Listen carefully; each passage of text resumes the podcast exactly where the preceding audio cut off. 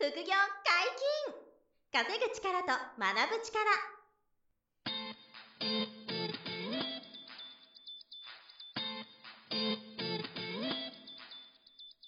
この番組は稼げるようになりたいを叶える副業アカデミーの提供でお送りいたします。副業アカデミーはあなたが副業で稼げる状態になることにコミットしたスクール。初級コースから上級コースまでさまざまなジャンルの副業ノウハウを学んでいただけます詳しくは副業アカデミーで検索くださいこんにちは、小林正宏です。山本博史です。よろしくおはい、願いします。よろしくお願いします。えー、副業解禁稼ぐ力と学ぶ力のウェブサイトに問い合わせフォームができてます。皆様からの副業に関するご質問や番組のご意見、ご感想をお待ちしてますので、どうぞよろしくお願いします。はい、お待ちしてます。今日は何の話でしょうか？はい。今回は、はい。不足感やうん。枯渇感がうん大切ですっていう話をね、したいんですね。俗に言うハングリー精神という。ハングリー精神、その通りです。うんハングリー精神が大切ですという話を、まあ、もはや当たり前かもしれないんですけど、はい改めて、えーちょ具体的なエピソードとかもあったんで。ちょっと共有したいなと思うんですね。は以前、あの、自分のことをしょぼいと。思うことについての、うんあの、回も、ポッドキャストでお届けしたと思うんで、まあ、それもぜひ聞いていただきたいんですね。まあ、今回は同じこと言ってるんですけどね。うんで、この間ね、ちょっとこんなことがあって、えーっと、妻が、はい。あの、テレビを見てた時に、はい。あの、とあるお母さんが、うんえー娘さんを、その、すごく計画的な教育といいますか、はいはい。と、まあ、マインドセットを伝えながら、うん娘さんを育てていった結果、えー、バイオリンを弾くはい。女の子、娘さんを育てて、はい。で、えー、ハーバーうんド大学すごっ行って、はい。首席に卒業して、すごっ って言って、すごく大きく、あの、結果を出す、輝く娘を育てた、あの、お母様がいて、はいそのお母さんが今は、あの、いろんなこう、自分の子供をよりよく育てたいお母さんたち向けに、あの、コンサルしたり講座をやってるみたいなのを取り上げてる番組があって、で、まあ、それを僕も、あの、まあ、録画してくれててね。はいで、あの、これすごかったから見ようっつって一緒に見,、見たんですけどね。はい。で、その時に、あの、なんていうんですか。やっぱり僕も妻も、いやーもっと子供にしてあげられることあるよねって思うわけですよ。なるほど。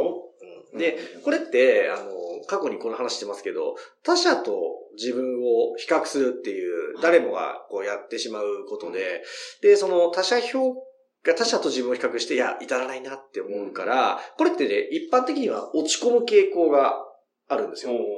あの人すごいいなって。はいはいはい。で、自分全然やれてないなって言って落ち込むみたいなことがあるんですけど、まあ、ここでですよ。ここで、今、その、その、例えば今の話って、そのお母さんが素晴らしくて、はい。娘さんがものすごく輝いてると。はい。それに対してこちらが、なんか不足感を感じるとか、うん枯渇感が感じるっていうことなんですよ。はい。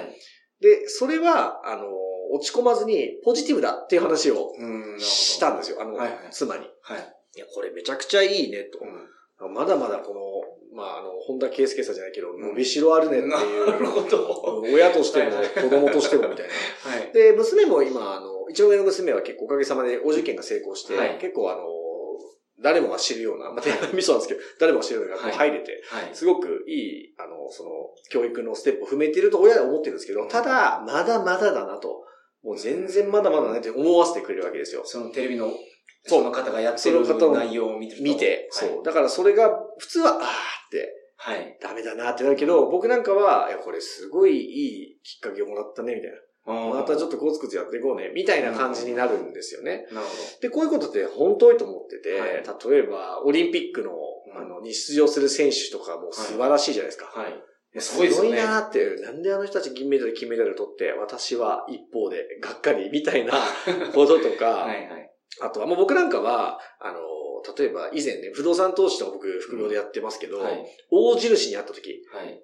大地主ってもう、ここら一体全部わしの土地じゃん、みたいな。違いますよね。いますよね生。まれつきも、そうそう、先祖代々。代々、意味不明な規模で持ってはいて、もうほっといても毎月何千も入ってくるけど、とはいか、何も返ってくるけど、みたいな人って世の中で、まあ本当にいらいらっしゃって、はい。でそういう人見るとちっぽけだなみたいな。うん俺がやってる不動産投資ちっぽけだなって、当時思ったりもしたんですよ。とか、まあ、あとは、えー僕今一応こう起業家ですから、もはや今は。なんで、うんうんと、今年マザーズ上場しました。はいみたいな経営者さんが、うん。あの、えー例えば SNS とか投稿してるのを見てて、いや、すごいなみたいな。うん IPO 上場したんだ、みたいな。はいで、まあ、IPO したい、したくないとかは、ともかく置いといても、まあ、すごいことを成し遂げてるから、そうですよね。しょぼいなーって自分思うと。はい。こういうことも全然ゼロじゃなかったりとか、えー、まあ、あとはインフルエンサーの人とかも、例えば、えー人気のビジネス系 YouTuber さんとか、、はいっぱいいらっしゃるじゃないですか。うんうわ、輝いてますね、と。はいはい。すごいなーって思って、いやー自分はまだまだそこまで行ってないなーって思ったりね。まあもう、いい、もう、なんていうんですか、例を挙げたら、あの、マイキョに止まらないじゃないですけど、はいはい。もういっぱいあるわけじゃないですか。で、その時に、こう自分に不足感や枯渇感を感じると、はい。落ち込むことが多いんですけど、うん。そこで、えーポジティブに捉える癖をつけましょうっていうのが今日のちょっとお題テーマ。でして、はい。で、あの、まあ、何を言いたいかというと、結局、えーっとですね、他者と自分を比較することが、あの、まあ、今まであまり良くないっていうか、他者と比較しなくていいんだよって話も言ってきてるんですけど、はい比較しちゃうわけじゃないですか。うん。うんで、比較しちゃう、どうしても。どうしても比較しちゃうから、その他者と比較することっていうのは、いかにポジティブにそれを切り替えられるかが一つのまあ鍵。になってるんですようん。なるほどで。もこれって意識しとかないと、はいあの、ネガティブの方に自動的に行くんですよ。うん。で僕もネガティブにあ落ち込みそうになったり、落ち込むこともあるんですけど、はい。これ全然違う、落ち込んでたらいけないな、みたいな。で、えーどう、あの人と比べちゃったら、どうポジティブに捉えて、どうこの不足を埋めていくか、うん。どうこの枯渇感を満たしていくかはい。っていう行動力にえーしていけばいいの。と、あとは、えーもう一つは、その他者と比較しちゃった時にセットで思い出すのは、えっ、と、他者との比較じゃなくて、えーと自分、過去の自分との比較。うんっていうのを癖にしようと。なるほど。いうこと。で、他者との比較はもう無意識にやっちゃうんでしょうがないんですけど、それはなるべくポジティブに変えつつ、これやっちゃったから、過去の自分と俺もちゃんと比較しようというのを癖にする。なるほど。うんで、過去の自分に比べて今どうか、はいえーできることが例えば増えてる。えー誇れる実績が増えてるとか、えーつきお付き合いできる人たちのレベルが上がってきたとか、えー大切な仲間や家族が増えている。うんとか、あとはシンプルに収入が上がってるはい、資産が増えたうん。こういうふうに、過去の自分と、えー今の自分を比較する癖をつけとくっていうことですよ。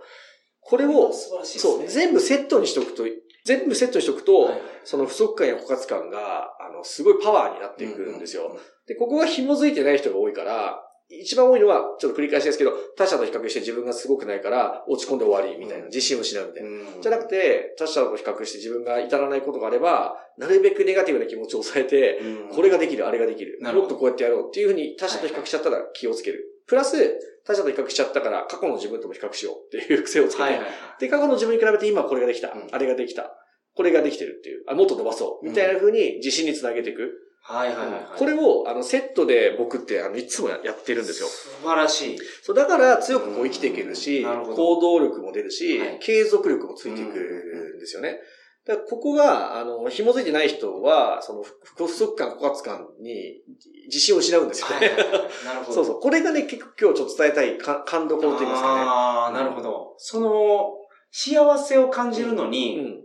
相対的にうんうん感じてしまうのは、最新のその、心理学では、あれなんですよ、もう、進化の過程でしょうがなかったんですって。ああ、なるほほど。要するに他者と比較しちゃうっていうことが、それですよあね。の、やっぱり、環境によって、その進化うん。が起こっていくんですよ。うん。その環境に適応した形で進化が起こっていくんですけど、はい。例えば幸せの価値観が絶対的なもんやとしたら、うん。昔の人はですよね、3食食べれたら幸せって思ってたわけじゃないですか。そうですよね。それがもう絶対的なもんやとしたら、もう3食食べれたら、もう超満足で何も努。力ができなくなるんですけど、はい。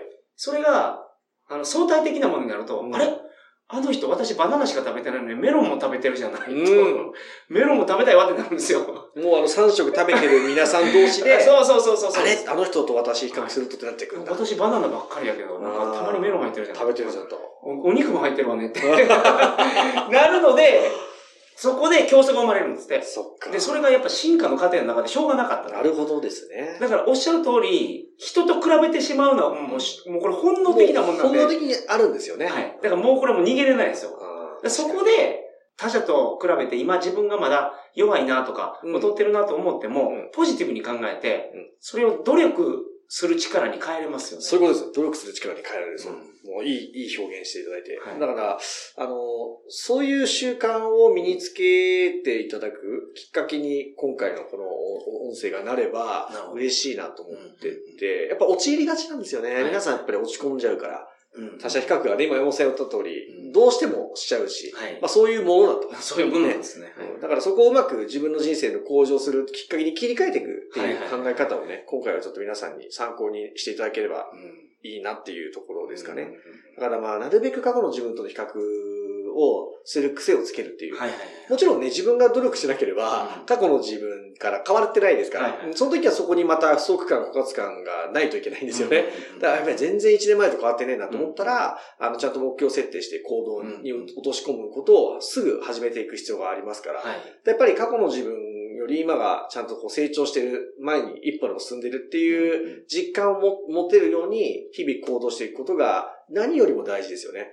そうですね。他者比較っていうのは、はっきり言ってない方がいいんですけど、できしちゃうから、はいはい。その時はいかにポジティブに切り替えるかってこうんの2点ですよね。このアプローチがちゃんとこう、まあ、で気をつけられる習慣がある人は、どんどん成功していく。うんと思うので、まあちょっとそのハーバードに行かれたね、娘さんの、そのお母さんの話から、かなりその辺が奥さんとも話してて、うんあの、は話が展開したんで、あ、これポッドキャストで話したいなと ちょっと話題にさせてもらったというところですすね。ごいですね、けど、その方。ハーバードのいや、すごいですよ。